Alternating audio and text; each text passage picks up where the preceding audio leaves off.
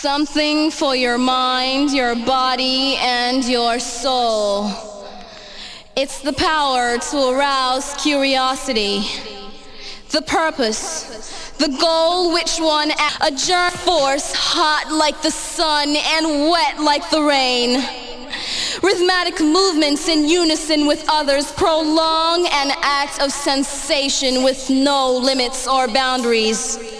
Eternity is past, wrong is right. It's the point of greatest intensity, pleasures of the highest sense, feelings of warmth and security, willing and unwilling sensations of the mind, a condition, the ultimate seduction, the realm, the realm.